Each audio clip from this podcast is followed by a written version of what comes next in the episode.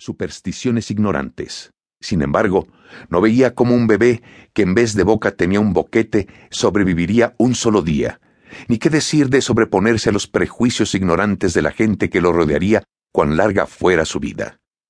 Cerca del pueblo, había ordenado a Espiricueta que se desviara.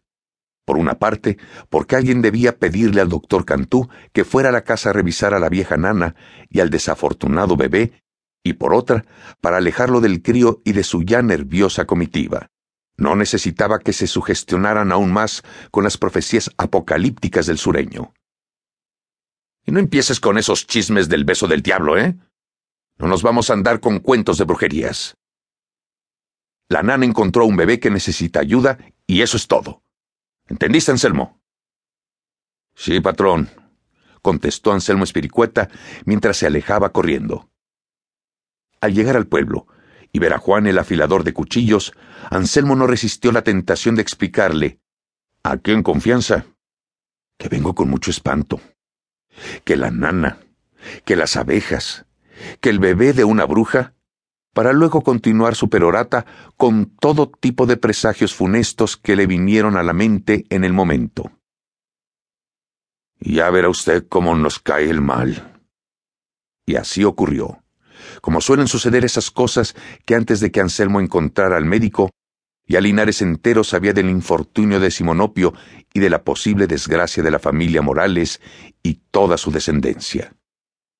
El doctor Cantú, como hombre serio y profesional que era, había acudido de inmediato al llamado de Morales sin detenerse ante las preguntas de los necios y los supersticiosos.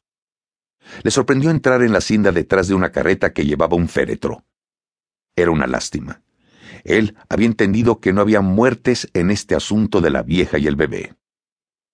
Al llegar a la casa, encontró a la nana donde siempre, apoltronada en su mecedora, rodeada de la familia y de la servidumbre más cercana. Ya que la anciana se hubiera movido de su agarrotamiento, le parecía suficiente para sorprenderse.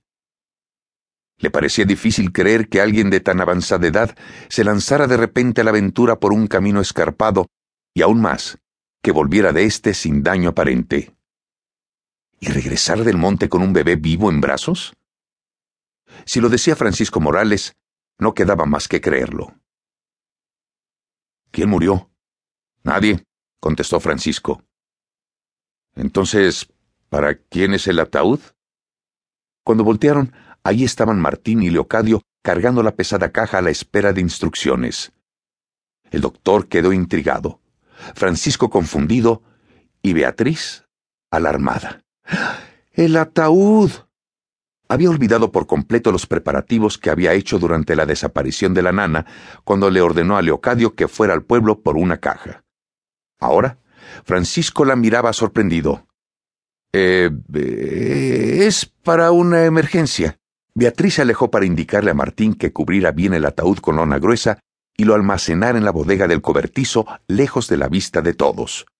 Cuando regresó, el doctor Cantú pedía revisar al crío.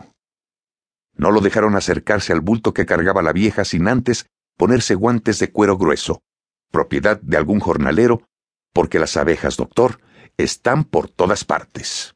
Al deshacer aquel molote de rebozo comprendió lo que decían. Cientos de abejas se paseaban por el pequeño cuerpo del bebé. Dudó cómo hacer que los insectos se alejaran sin alarmarlos, pero de eso se encargó Reja. Cantú no sabía si, ayudada por su piel curtida, la mujer se sentía inmune a los aguijones de abeja o si tan solo sabía que éstas no se atreverían a picarla.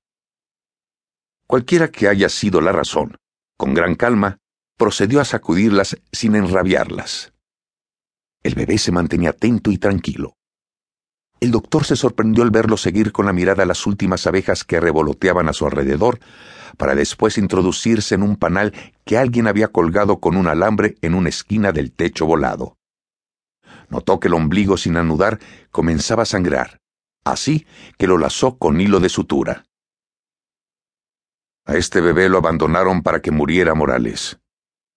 Ni trataron de dejarlo a la suerte. Pudo haber muerto desangrado. Es más, debió haber muerto desangrado. Sin embargo, no se había desangrado, aun